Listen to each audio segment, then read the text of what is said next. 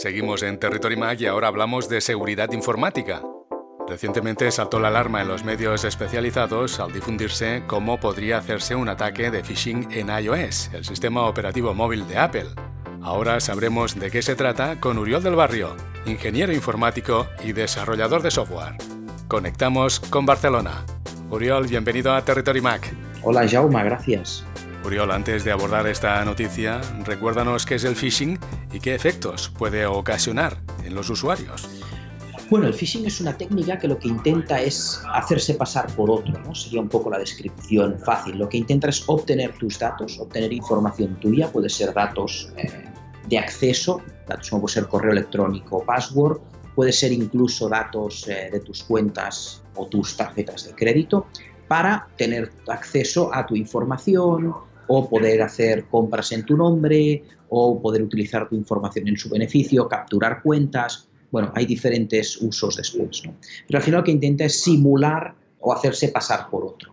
Por ejemplo, se hace pasar por tu banco para acceder a tus cuentas. O se hace pasar por Amazon para poder entrar en tu cuenta de Amazon y hacer compras. Es verdad que esto en la realidad también pasa, ¿no? En nuestra vida no digital estas cosas pasan y existe gente pues, que intenta hacer este tipo de timos pero ya estamos un poquito protegidos, ¿no? Siempre tenemos un poco este filtro, cosa que en la vida digital es un poco más difícil o ese filtro todavía no lo tenemos tan instaurado.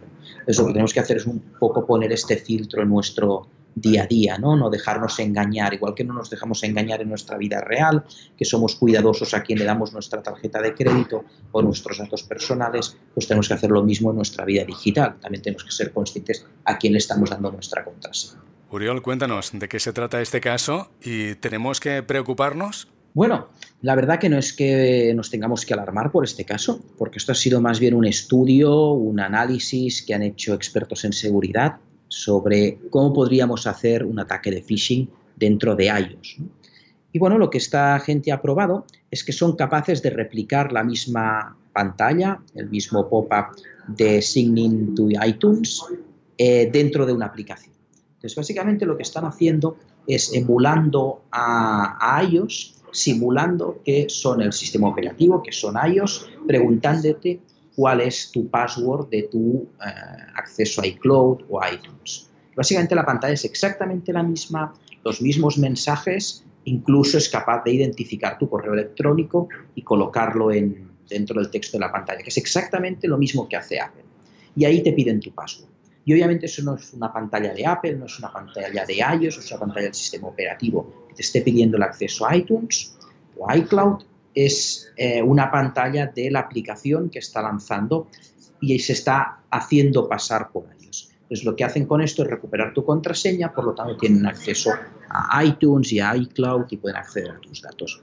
Esto ha sido una prueba que han hecho y han demostrado que esto es posible hacerlo y que es eh, casi imposible identificarlo por un usuario. ¿no? Es completamente idéntico.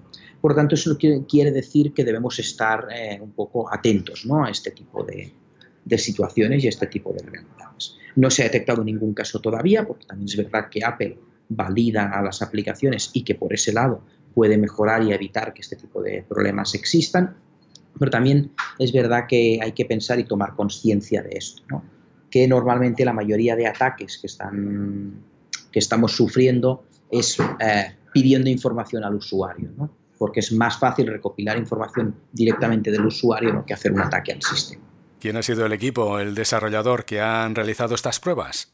Bueno, en este caso el desarrollador ha sido eh, Felix Kraus, ha sido quien ha hecho esta prueba para demostrar que esto era posible, ¿eh? que era posible engañar al usuario.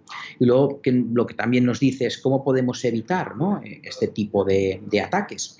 Pues bueno, ahora por ahora es sobre todo, eh, si este es el caso, pues si te lo pide una aplicación, no te fíes, ¿no? No le des esos datos. Intenta ir tú mismo a la configuración de, general de, iPhone o a la configuración de iCloud e introducir manualmente la contraseña.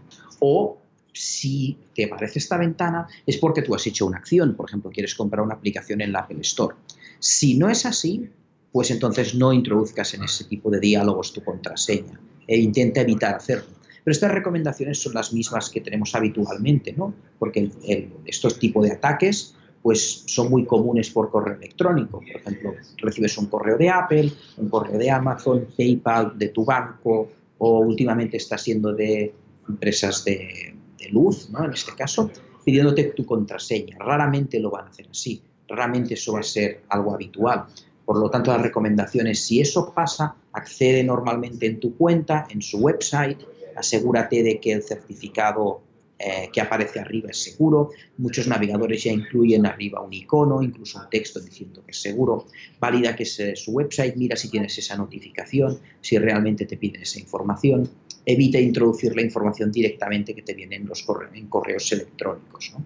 normalmente este tipo de ataques lo que intentan es simular copiar un correo electrónico o copiar una web de otro para obtener tus datos. Entonces, lo más fácil es cuando recibes este tipo de notificaciones, no accedas vía este correo electrónico, accede directamente en, la, en el navegador y eso resuelve ese tipo de problemas. Hay que estar un poquito atento. Lo mismo creo que es para este caso. Es verdad que en iOS confiamos mucho en el sistema y es verdad que es muy seguro y es verdad que Apple valida las aplicaciones para evitar este tipo de, de ataques, ¿no? para evitar este tipo de tener aplicaciones maliciosas, pero bueno, siempre tenemos que estar un poco pendientes y atentos a este tipo de, de cosas. Ya lo sabéis, tenéis que estar atentos, siempre tomar precauciones, pero Uriol, no hay que alarmarse, ¿no? Exactamente, yo diría hay que estar siempre pendiente, hay que tener en cuenta que esto puede sufrirlo, a mí alguna vez me ha pasado y he visto que eso era un ataque de phishing y no le he hecho caso, ¿no? Pero eh, hay que estar un poco atento a este tipo de, situaciones, eh, a, lo que podrían ser estos indicadores de, que no es realmente quien dice ser el que nos está pidiendo la autenticación. Y luego, por otro lado, siempre que sea posible, siempre que esté disponible, autenticación en dos pasos. Eso es la clave, eso resuelve muchos de estos problemas de seguridad. Esto está ya totalmente extendido en bancos, por supuesto, y cada vez más extendido en, en servicios online. iCloud lo tiene, Creo que Microsoft también ha implementado este mecanismo. Lo tenemos en Twitter, lo tenemos en Google, en todos sus servicios. Por lo tanto, es verdad que tenemos que evitar este tipo de situaciones, pero también es verdad que esta autenticación en dos pasos mejora mucho la seguridad y hace casi imposible un ataque de este tipo. Vamos con otro tema de seguridad. El 16 de octubre saltó la noticia que el protocolo de seguridad WPA2, la herramienta encargada de proteger nuestro router y todos los dispositivos que tengamos conectados a él mediante nuestra red Wi-Fi, había sido vulnerado.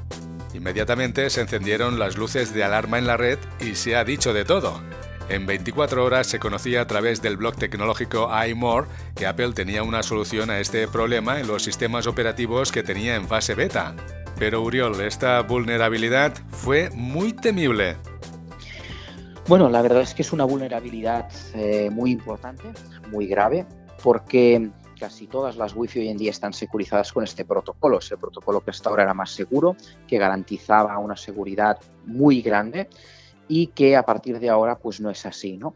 Lo que han descubierto es una vulnerabilidad a través de una prueba de concepto que la han llamado crack. Esto sería la abreviatura de Key Resolution Attacks, lo que significa que ellos pueden hacer un ataque en el momento en el que tu dispositivo se está conectando a una red Wi-Fi.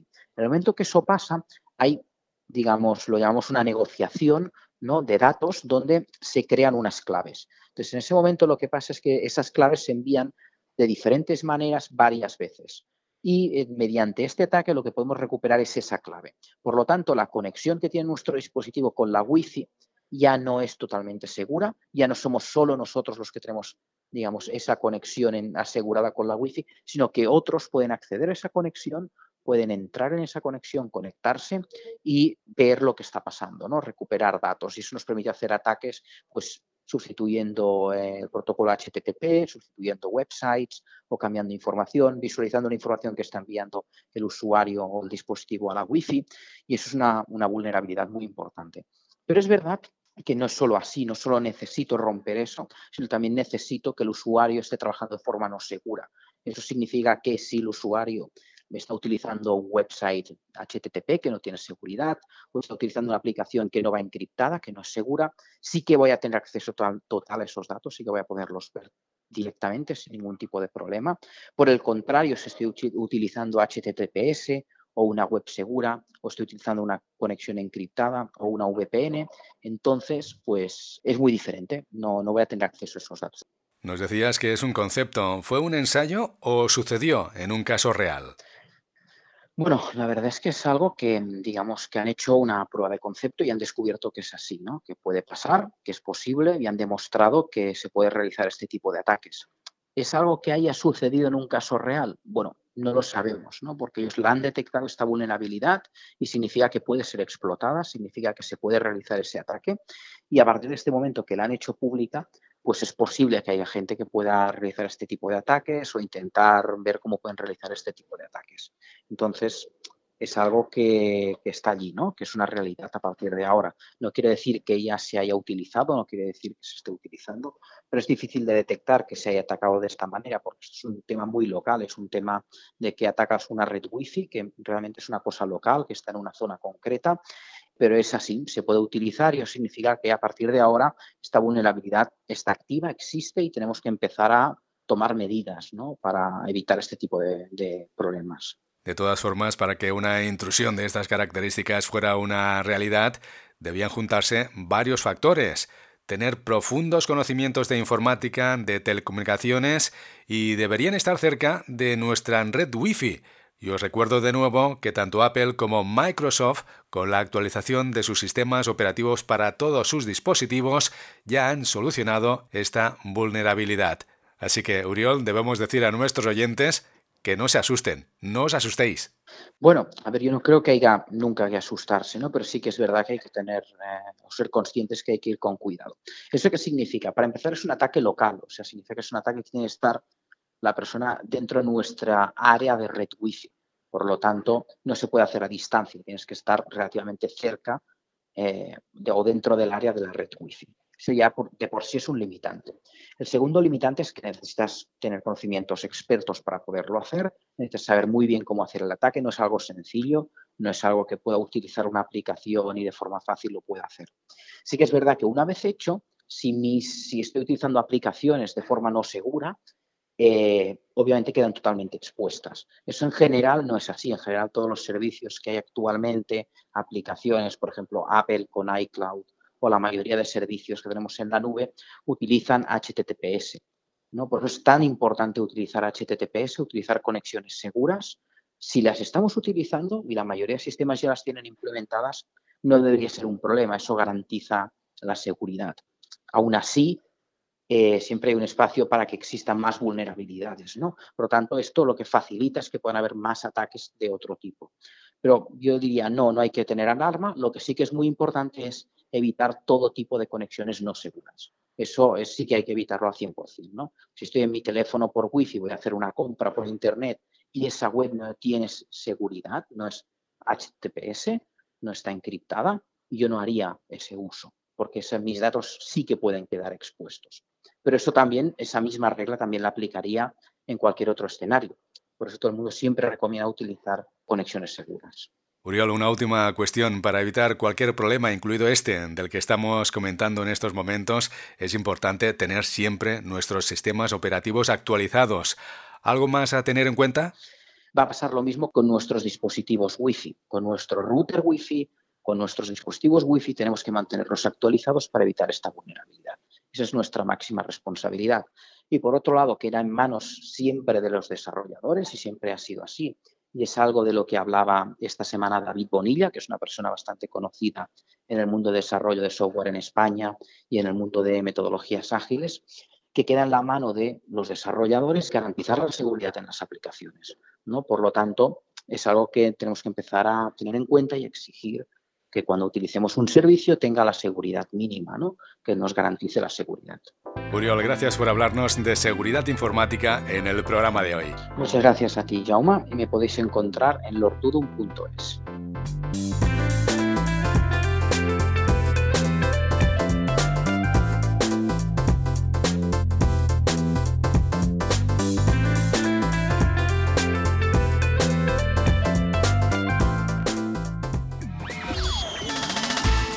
Sintonizas Territory Mac. Escucha o descarga la versión digital de este programa desde nuestra página web territorymac.com. Territory Mac con Jaume Angulo.